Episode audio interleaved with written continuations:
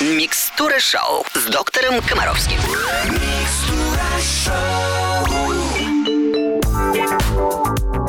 Здравствуйте, я приветствую всех, кто в эту минуту слушает русское радио. Здесь начинается субботняя программа «Микстура», шоу с доктором Комаровским. Евгений Олегович, доброе утро. Здравствуйте, Аленушка, здравствуйте, наши радиослушатели. Давайте работать, вопросов, кажется, огромное количество.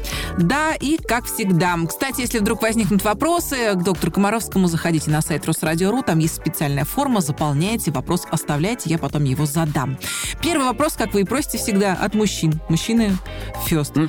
Да, от Артема из Нижнего Новгорода. Здравствуйте, уважаемый доктор. Сыну 4 года, плачет на всякую ерунду, играя с детьми-ровесниками, плачет при небольшой ссоре. Хочу вырастить мужчину самостоятельного, подскажите, пожалуйста, что делать? Не ругаем часто, ребенок послушный, всегда спрашивает разрешение. Растем в очень любящей семье, живем пока что с родителями, достраиваем свой дом. Маленькую ремарку сделал Артем. Артем, э, во-первых, огромное спасибо за письмо. Я вот на самом деле прекрасно понимаю, что такое настоящий мужчина. И вы знаете, у меня взгляды на то, что такое настоящий мужчина, э, не очень совпадают с э, взглядами широких масс трудящихся. Вот смотрите, вот вы сами. Вы мужик, который достраивает дом, который создал любящую семью, который пишет доктору на русское радио письмо, потому что вы всерьез озабочены поведением вашего мальчика. Вот для меня мужчина, для которого на первом месте дети, семья и дом, вот это и есть настоящий мужчина. А плачет тот или не плачет, для меня не является критерием настоящего мужчины. Вот это для меня очень важно. И в том, что ваш парень, несмотря на то, что вот у него глаза на мокром месте, вырастет нормальным мужиком, у меня нет никаких сомнений. Нормальный мужик – это не тот, которому набили морду, а он не плачет. Нормальный мужик, который знает, ради чего он пришел в этот мир, что для него самое главное. Вот мне кажется, что вам надо вот самому пересмотреть э, свое отношение вот к таким общественным стандартам, я бы даже сказал. Конечно же, плачет ребенок часто или плачет ребенок редко. Очень зависит от его характера, от темперамента. Вы не всегда можете на это повлиять. Если ребенок использует плач для того, чтобы чего-то добиться от родителей, родителей, и это эффективная методика, понятно, что вы должны для себя принять решение. А это же стандартные законы педагогики. Если сказано «нет», а с помощью плача стало «да», то ребенок будет этот плач использовать. С возрастом это будет реже. Вокруг него будет куча примеров мальчиков, друзей, которые будут его осуждать за этот плач. Ну, общество у нас такое, да? И постепенно это будет все реже и реже главное, чтобы ваш ребенок от своего рыдания, от своих рыданий не страдал. Чтобы вы не пытались сейчас внушать ему, что вот его модель поведения не соответствует мужской, потому что есть куча девочек, которые не плачут, понимаете, например, и так далее. Так вот, настоящий мужчина – это тот, кто, повторюсь еще раз, знает, что самое главное в мире – это его семья. Его ребенок, его жена, его дом. Вот это настоящий мужчина. У вашего ребенка есть... Сейчас... Вот. У вашего ребенка есть образец. Образец, что делает папа. Папа реально интересуется ребенком, папа достраивает дом, папа любит маму, значит, это я вам говорю как человек, который насмотрелся на вот на семьи тысячами, понимаете? Так вот, я вам еще раз говорю, что шансы на то, что наблюдая за вами, ваш рыдающий мальчишка вырастет настоящим мужчиной, максимальный, никогда не плачущий малолетний бандит, как не был мужчином, так и не станет мужчиной. Потому что у него нет образца, что такое нормальный мужчина. Поэтому спасибо вам за письмо. Поверьте, у вас все будет классно. Только не надо ничего менять. Следуйте законам педагогики от доктора Комаровского. Спасибо, Евгений Олегович. Как говорится, хнык. Хнык так хнык. Мы идем дальше и вернемся в эфир через несколько минут. На русском радио. Русском радио продолжается микстур шоу с доктором Комаровским. Следующий вопрос от Ирины из Москвы. Здравствуйте. Мой сынулька год и восемь, уже больше полугода не спит по ночам. Просыпается в одно и то же время. В три часа ночи не спит часа три. Он не плачет, он просто требует к себе внимания, играет. Обращались к врачам, все говорят переждать. Как нам быть? Сил, нервов не хватает. Спим по 4 часа в сутки. Днем спит, как второй сон. Пытались менять сон, не давать выспаться. Ничего не помогает. Не верю. Вот это как у Станиславского. Не верю. Вы понимаете, ребят, если ребенок не доедает, он теряет вес. Если ребенок не досыпает, то вы начинаете жаловаться не на то, что он не спит. Вы начинаете рассказывать о том, что у ребенка есть реальные проблемы со здоровьем. То все, пятое, десятое и так далее, и так далее. Вы констатируете факт, что вся семья спит 4 часа в день, всем плохо, а ребенку хорошо. Потому что ни одной жалобы на то, что ребенок вялый, капризный, непослушный, весь в истериках, не спит. Нет, наоборот, даже подчеркивается. Просыпается, играется и так далее. То есть поэтому, ребят, еще раз, чудес не бывает. Если ребенок не спит полночи, он обязательно свое наверстает когда? Днем. И днем у него будет реально глубокий сон. А потом, после глубокого сна днем, у него будет поверхностный сон ночью. И все у вас будет перевернуто. Поэтому, пожалуйста, вы должны сделать все. Мы часто, я рассказывал эту методику, она не, не для всех приемлема, потому что помешать ребенку спать или не докормить ребенка, это очень не по-нашему. А вот не спать э, годами, это нормально. Вот этот родительский мазохизм. Поэтому в субботу, воскресенье, когда папа, когда папа дома, вся семья лечит ребенка. Я рассказывал об этом еще раз, повторю. Вот утром вы проснулись, да, все. Через там 2-3 часа, часиков в 12, ребенок захочет спать.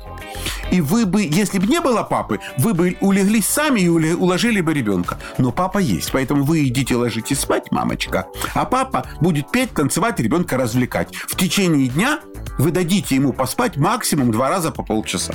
Да, это будет очень сложно. И вы можете написать мне кучу писем и комментариев, какой я жестокий. Ну вот два раза в день по полчаса максимум. Все. При этом в 18.00 кормление в проголодь голодным жидким-жидким супчиком.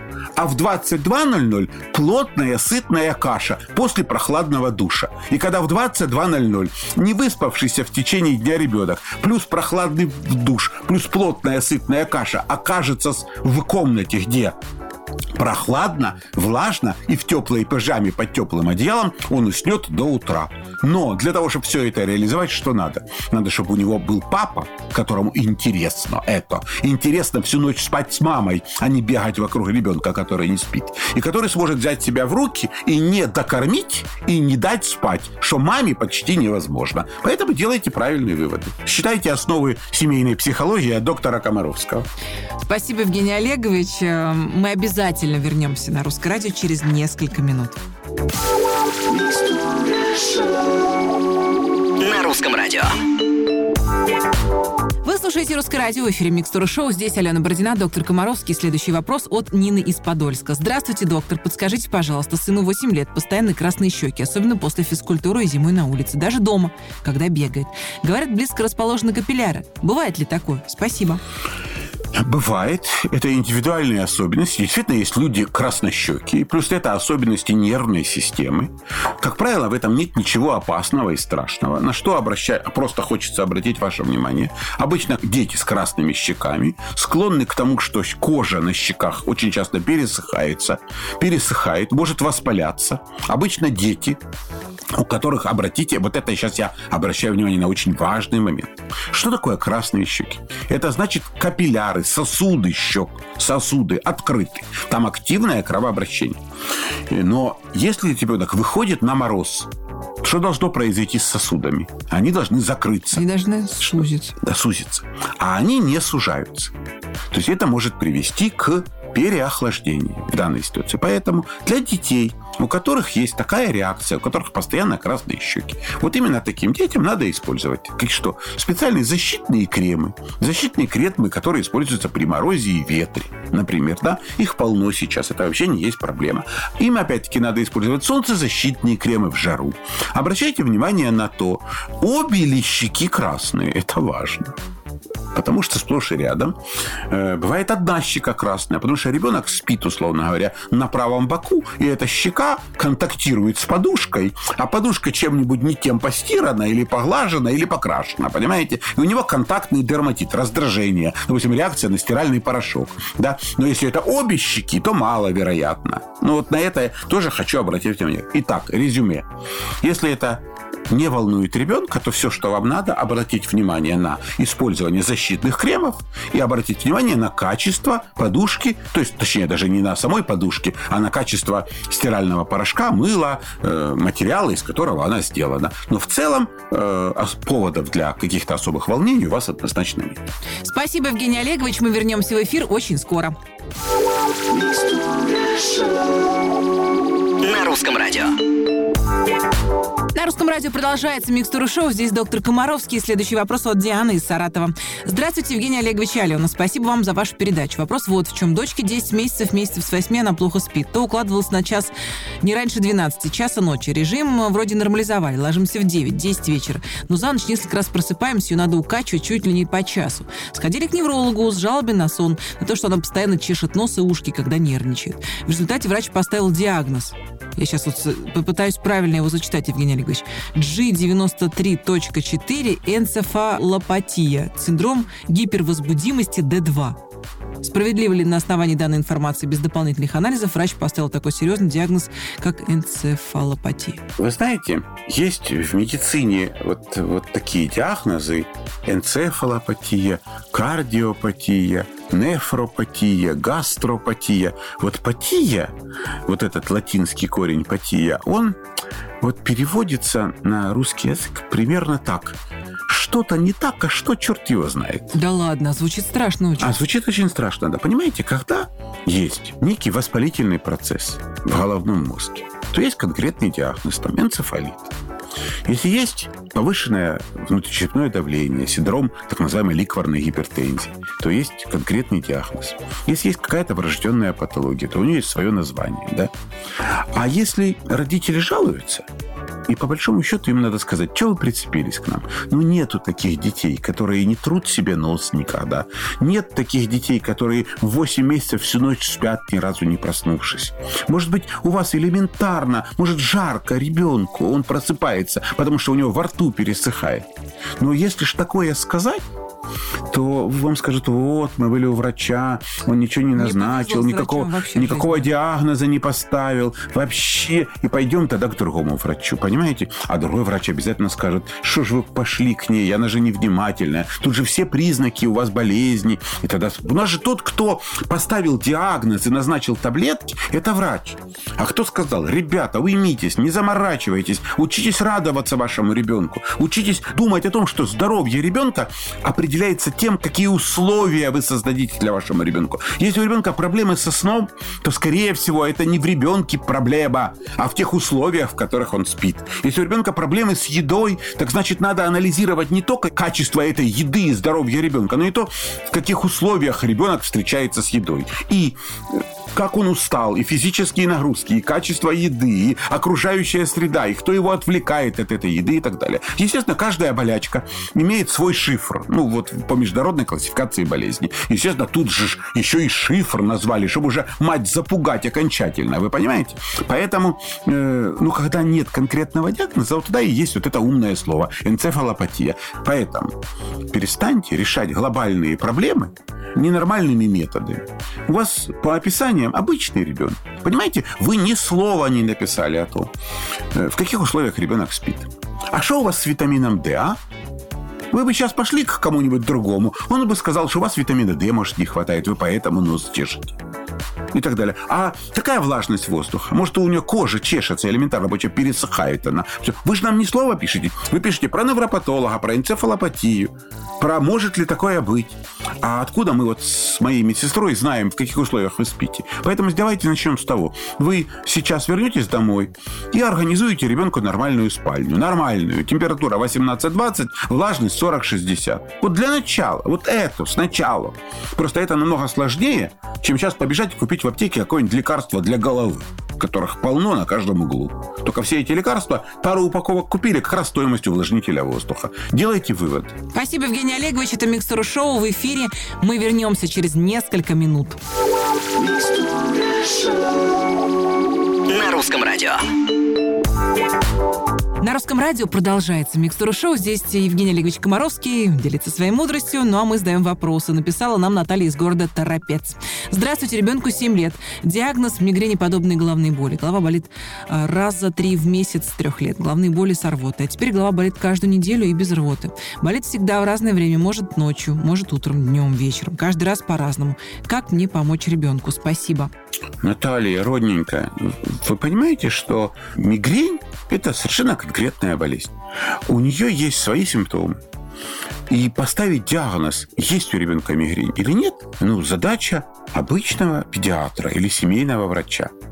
Если диагноз мигрени подтверждается, а еще раз говорю, для того, чтобы поставить диагноз мигрень, совсем не нужно э, записываться в очередь к невропатологу, делать компьютерную томографию э, или электроэнцефалоскопию. Для этого не надо сдавать огромное количество анализов. Есть конкретные жалобы, приступообразная боль, которая очень часто предшествует ощущение, вот ребенок чувствует, что сегодня, сейчас у него там начнет эта голова болеть.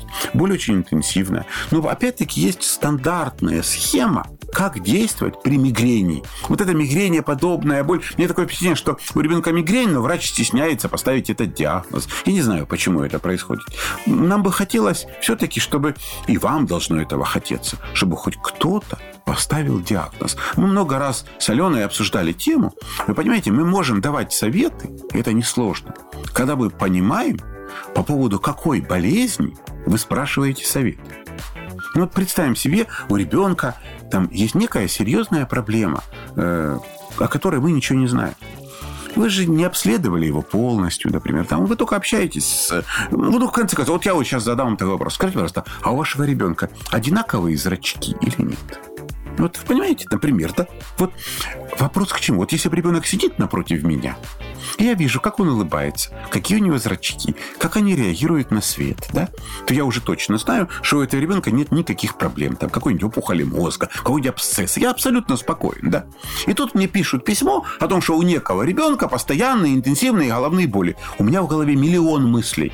Я только знаю, что если у ребенка мигрень, то есть лекарство. Высокоэффективное при мигрени. Причем, если лекарство номер один не помогло, то есть более сильное лекарство номер два, номер три, номер четыре, номер пять. Нормальный цивилизованный врач что делает? Путем подбора Легко назначает... Помогает. Э, назначает, если не помогло легкое, назначают сильнее. Но головная боль у ребенка, и очень интенсивная, которая чуть ли не каждый день, Понятно, что может быть признаком жутко опасных болезней. Но, а мне говорят, мигрень подобное заболевание какое-то. Диагноз. Ребят, диагноз. Будет диагноз, будем обсуждать. Поэтому, если вам не могут помочь и не могут сформулировать диагноз, то надо не письма писать, понимаете? А что делать? Искать в окружающей среде живого, нормального доктора. Удачи вам. Спасибо, Евгений Олегович. На русское радио можно и нужно писать. Заходите на сайт русрадио.ру, там есть форма, заполняйте ее, и ваш вопрос появляется в эфире. Ну а мы вернемся очень скоро. На русском радио. Вы слушаете «Русское радио», в эфире «Микстура шоу». Как всегда, по субботам в финале программы мы задаем Евгению Олеговичу вопросы, которые беспокоят многих родителей. Безусловно, ответы на эти вопросы будут полезны. Итак, Евгений Олегович, какие самые эффективные лекарства от кашля вы могли бы порекомендовать родителям, которые переживают за здоровье своих детей? Причем, заметьте, когда у меня спрашивают, какие лекарства вы хотите, можете порекомендовать, вы уверены, что я вам сейчас назову что-то, зачем вы куда пойдете? В аптеку, да? В аптеку что? Не, мы знаем, что не, не, не про вас. Мы уже знаем это. Спасибо, Аленушка. Так вот. Поэтому надеемся. Я хочу вам сказать, что с лекарствами для лечения кашля на всей территории, практически на всей территории бывшего Советского Союза э, происходит форменный беспредел. Более того, когда наши люди уезжают куда-нибудь там на Запад, то чуть ли не главная проблема, почему нам не назначают лекарства от кашля. Я вот помню, как только, если у меня происходят встречи с родителями за пределами, ну, где-нибудь не в бывшем Советском Союзе, а где-нибудь там в Польше или в Финляндии, то чуть ли не главный вопрос, который мне задается, это же какой-то беспредел. Нам от кашля не назначают никаких лекарств. Друзья мои, на самом деле есть два вида лекарств от кашля два вида лекарств, которые используются при лечении э, кашля. Первое. Лекарства, которые угнетают кашель. То есть они действуют на центр кашля в мозгах и отключают кашель как таковой. Эти лекарства используются при очень редких, очень опасных болезнях. Ну, например, там, когда при кашле после операции, когда просто больно очень кашлять. Или эти э, причина, может быть, например, такая болезнь, как коклюш, и то они э, не часто назначаются. Может быть, при некоторых вариантах там плеврита. Ну, короче говоря, вот эти лекарства, которые угнетают кашель, они никогда не используются родителями в порядке самолечения. Это серьезная болезнь, и только по рецепту, и только в стационаре, в общем, это вообще это забыть. А вот если используется, то используются лекарства для облегчения кашля. То есть, чтобы кашель стал более влажным, более продуктивным. Чтобы мы не 10 раз сухо кашлянули, а один раз мокро и откашлялись. И для этого существуют так называемые отхаркивающие средства. Лекарства, которые увеличивают количество мокроты и делают ее жиже. Так вот, как оказалось, вот эти отхаркивающие средства, их эффективность равна эффективности компота. То есть еще раз. Да-да-да-да. Все отхаркивающие средства. Ну, вы слышали. Я не могу, к сожалению, называть лекарства. Всякие вот эти вот... Ал... У вас есть а, охрана, Евгений? А, всякие вот эти... Короче, все лекарства отхаркивающие, которые вот вы по телевизору видите и так далее. Их эффективность при лечении ОРЗ равна эффективности обильного питья. Поэтому, если ребенок пьет много теплого чая, то вот это и есть замечательное отхаркивающее средство. Раз. А есть более серьезные препараты, их называют муколитики. Муколитики. Их всего пять. Ну, вот эти лекарства, это реально очень серьезные лекарства. Они делают мокроту жидкой, резко увеличивают ее объем. И сплошь и рядом, когда при обычных соплях назначаются муколитики, в легких возникает огромное количество слизи, ребенок не может ее откашлять, начинается у него то, что у нас принято называть обструктивным бронхитом. То есть эти лекарства, например, во многих странах детям до 5 лет запрещены. У нас они назначаются даже детям первого года жизни. К чему я все это? К тому, что вам всем надо понимать, болезни верхних дыхательных путей – верхних, то есть когда нос, горло, гортань, это так вот болезни верхних дыхательных путей, лечатся э, обильным питьем и чистым прохладным воздухом. И ни в каких лекарствах отхаркивающих не нуждаются. Вообще. Поэтому главное в лечении, какое лекарство от кашля, для кашля, да, это папа, который организует климат в доме нормальный. Раз. И мама, которая наварит компота. Все. А когда речь идет о болезнях нижних дыхательных путей, о бронхиальной астме, о воспалении легких, о бронхитах, то эти болезни не лечат родители. Их лечат живые врачи, которые будут подбирать лекарства, отхаркивающие именно в данной конкретной ситуации. Все, ребят, договорились? Пожалуйста, перестаньте тратить деньги на лекарства от кашля. Тратите деньги на свежий воздух, воздух, прогулки и улыбайтесь. Спасибо, Евгений Олегович. Мы будем закругляться. Я вас благодарю, как всегда, за мудрость, э, спокойствие и советы. Всего вам доброго, друзья. Пишите письма, не пропадайте, мы не пропадем. Мы на связи, мы говорим правду и вообще с нами интересно. Русрадио.ру – этот сайт, э, он очень любопытен тем, кто любит русское радио, и там можно оставить свой вопрос Евгению Олеговичу Комаровскому. Заходите, не стесняйтесь.